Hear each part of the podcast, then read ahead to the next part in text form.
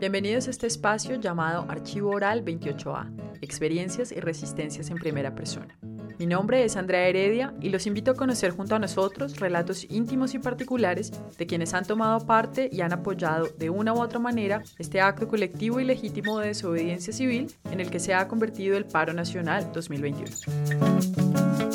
El archivo oral 28A es producido conjuntamente por el proyecto académico Espacio y Narrativa y por el podcast Los Vociferantes. Entonces no es solamente una cuestión del trato cotidiano, tiene que ver con cómo pensamos a las personas negras y a otros grupos minoritarios en este país. Influye muchísimo también en la forma en la que creamos una organización territorial y una gama de políticas públicas que no tienen que ver directamente con tratar de perjudicarnos, sino simplemente con no tenernos en cuenta. Y al no tenernos en cuenta y al hacernos invisibles, pues nos despojan de un montón de derechos que son fundamentales para un montón de personas en este país, pero que no parece que son para las personas étnicas,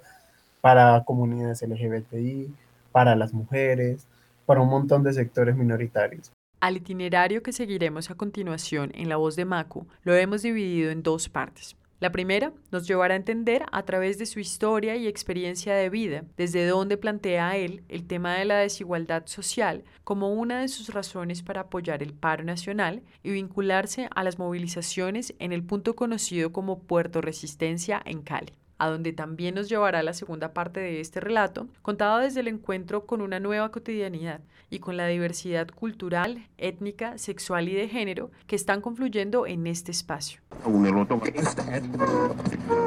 Bueno, eh, mi nombre es Maku, soy una persona de género no binario, soy una persona negra, soy de Tumaco, Nariño, eh, llegué producto de la migración en el año 2009 aquí a Cali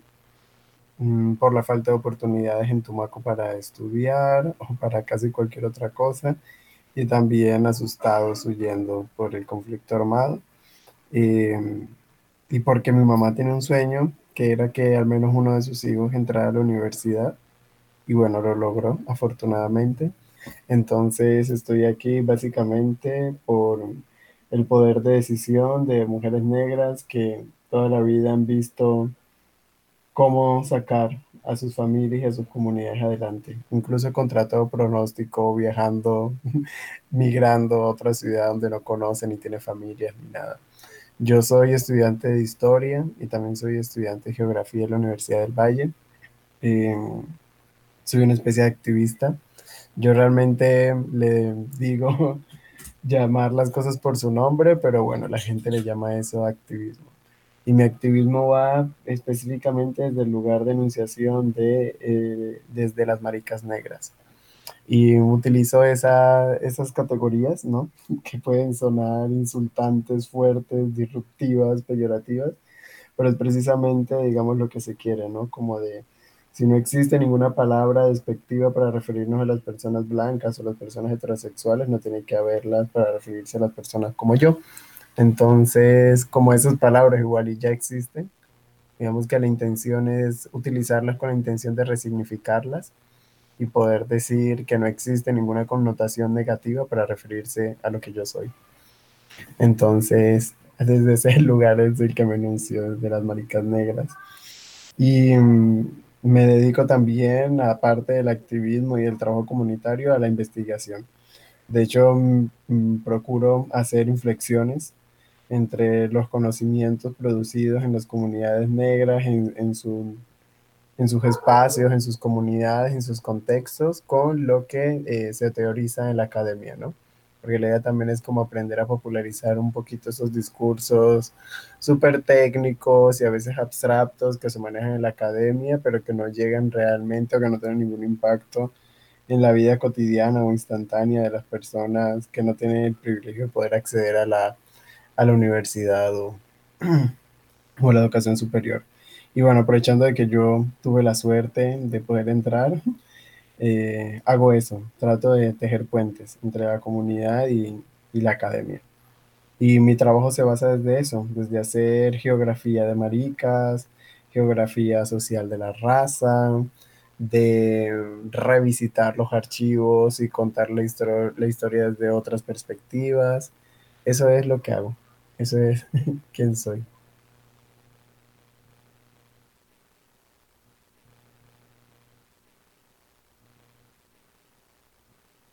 Yo salí a marchar, al igual que muchísimas otras personas,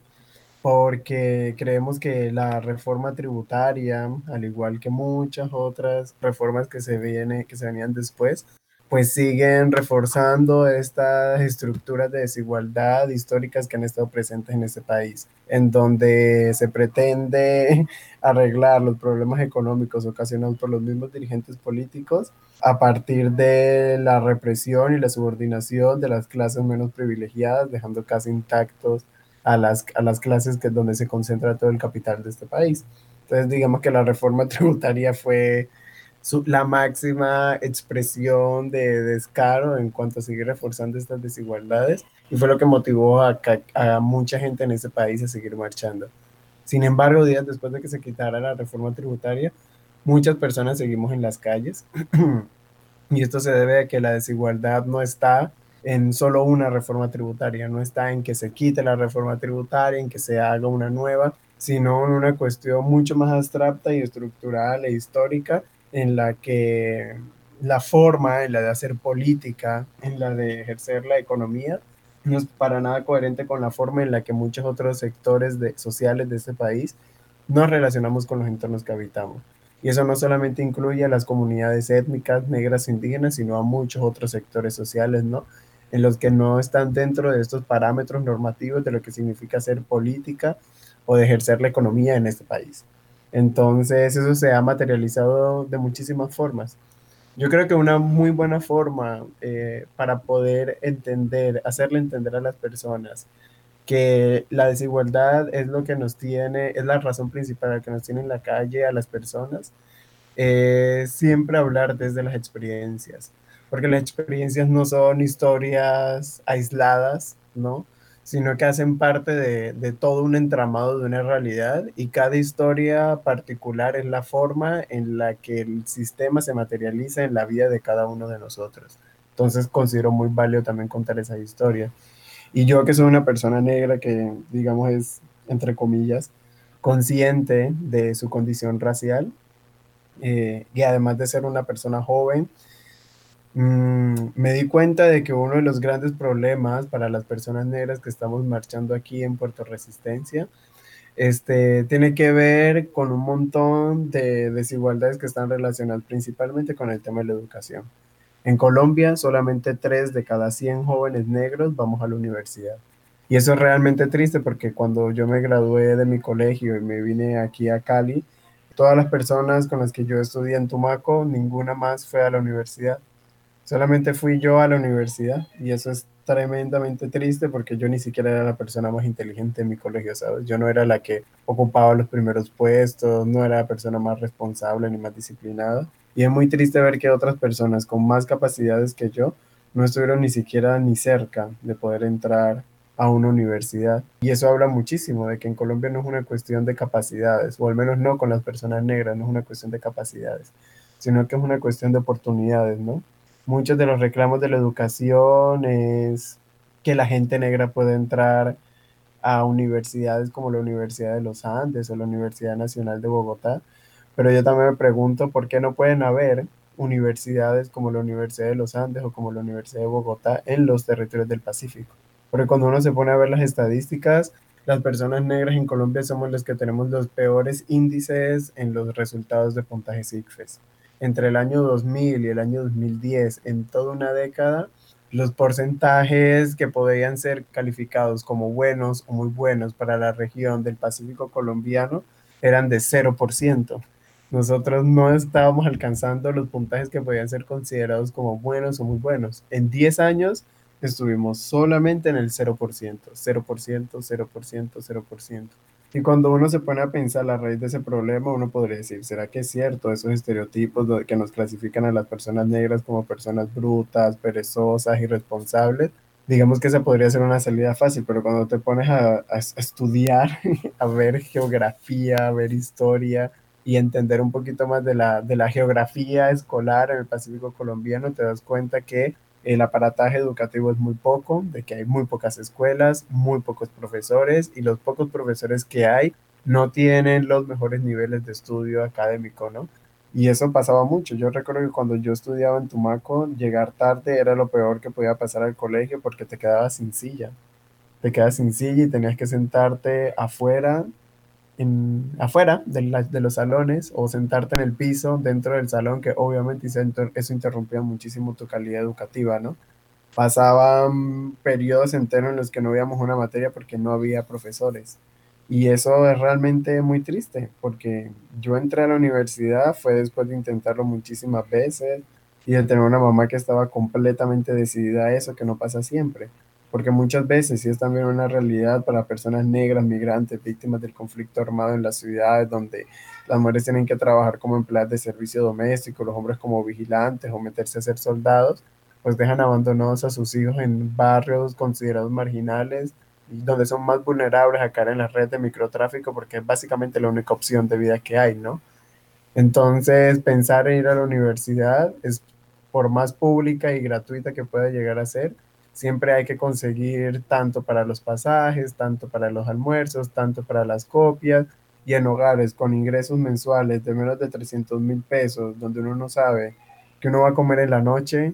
o qué vas a desayunar al otro día, pues sacar dinero para ir a estudiar en una universidad donde no sabes si te vas a graduar o siquiera si vas a entender las cosas, porque la diferencia educativa de los colegios que uno viene es realmente grande y una de las razones principales en las que las estadísticas, al menos en la Universidad del Valle, demuestran que las personas negras somos las que menos entramos y las, y las que más desertamos, ¿no? Pues suena una pérdida de dinero y de tiempo poner a un muchacho a estudiar en una universidad en vez de ponerlo a trabajar y así asegurar lo que vamos a comer en la noche. Y esto no solamente es una realidad de mi vida, sino que es una realidad de muchísimas personas negras que vivimos aquí en el distrito de Agua Blanca.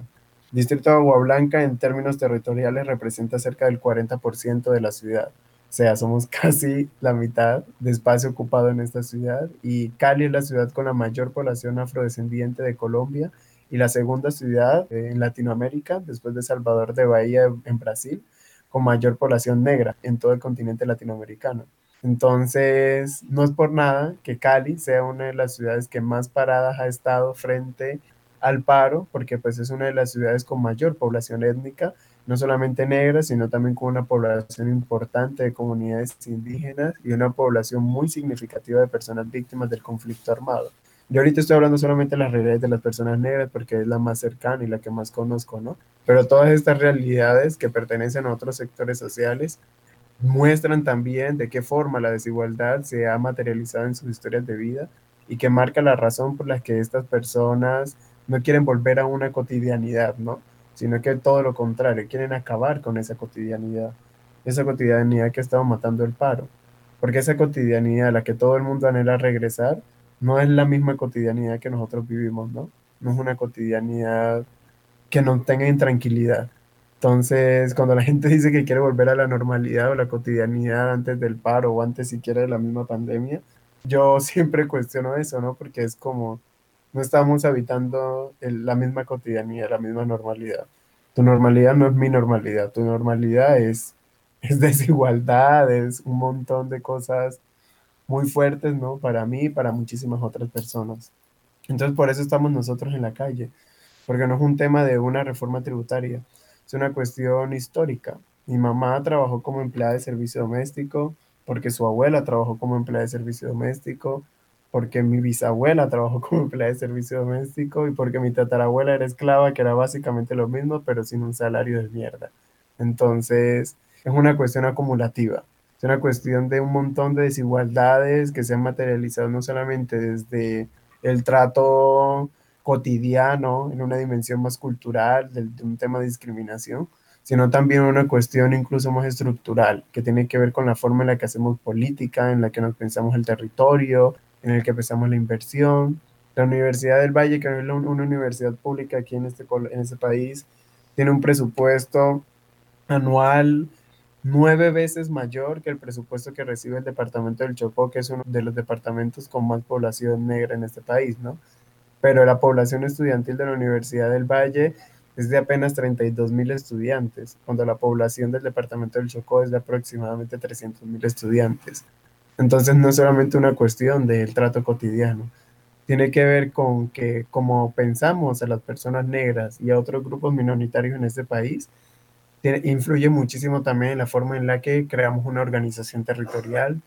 y una gama de políticas públicas que no tienen que ver directamente con tratar de perjudicarnos, sino simplemente con no tenernos en cuenta. Y al no tenernos en cuenta y al hacernos invisibles, pues nos despojan de un montón de derechos que son fundamentales para un montón de personas en este país, pero que no parece que son para las personas étnicas, para comunidades LGBTI, para las mujeres, para un montón de sectores minoritarios. Entonces, por eso lo importante eh, de entender por qué las personas están en las calles. El gobierno quiere simplemente acabar con estos bloqueos, acabar con el paro, sin siquiera entender por qué la gente está en la calle. Y no puedes resolver un problema que no entiendes. Y para resolver este problema tenés que sentarte y entender de qué son esas desigualdades que estamos hablando las personas negras, de qué son esas desigualdades que estamos hablando las comunidades indígenas y otros sectores minoritarios porque no es solamente en una dimensión cultural, como te digo, sino que es estructural, tiene que ver en la forma en la que nosotros nos pensamos el hacer política.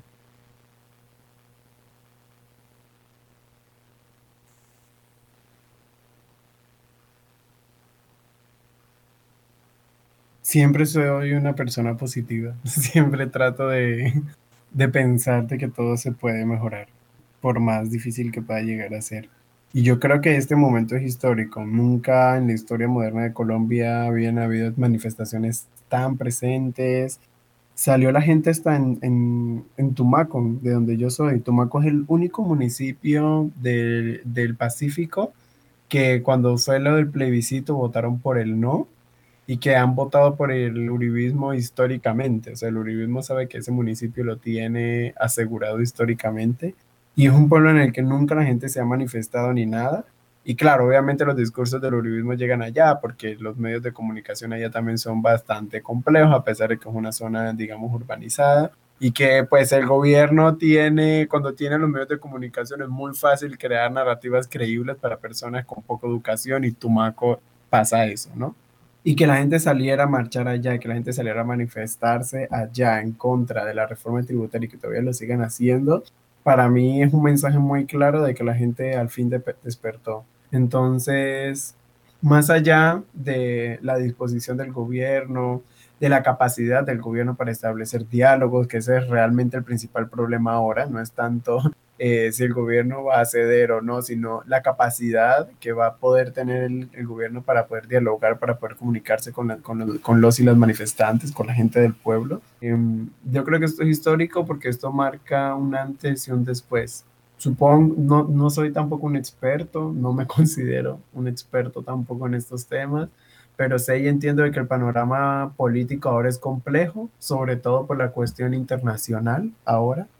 como sería muy difícil decir va a pasar esto, como con mucha certeza, porque como puede que todo mañana se solucione, puede que mañana esto termine una guerra civil. Yo tengo expectativas positivas solo por el hecho de saber de que mi mamá se levanta ahora preguntándose por qué esta es la vida que me tocó,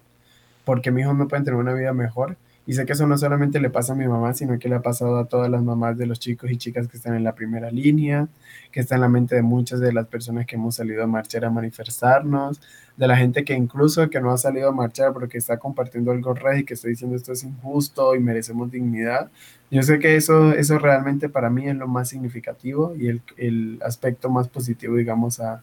a resaltar frente a este panorama, de que muchas personas despertaron ahora de que muchas más van a seguir despertando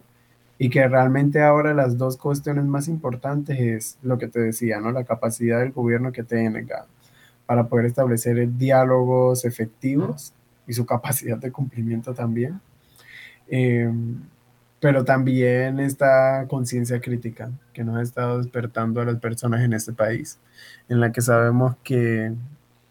la dignidad vale más que un tamal en épocas presidenciales la dignidad de saber de que mis hijos pueden estudiar, de que puedo tener una buena casa, de que no tengo que preocuparme por el futuro, porque siento que es un sentimiento compartido, ¿no? El que tenemos todas las personas que estamos saliendo, porque aunque lo vivamos o no, o, aunque lo vivamos más bien en distintas dimensiones, está esta incertidumbre de qué va a pasar más adelante con el futuro, de con mi vida, con los que vienen detrás, y que no queremos seguir viviendo con ese miedo de lo que vaya a pasar y por eso estamos todos en las calles. Entonces, digamos que mi paneo general realmente no está más por una cuestión, por cuestiones políticas, sino por cuestiones más sensitivas y emocionales, porque también soy una persona muy así, ¿no? De que la gente está manifestándose desde ahí, desde la indignación, desde, desde estas cuestiones que, que, que, te atraviesan, que te tocan el cuerpo, que te tocan el alma y que eso es realmente lo que importa y lo fundamental, porque cuando vos sentís que necesitas un cambio, es el momento en el que los cambios ocurren.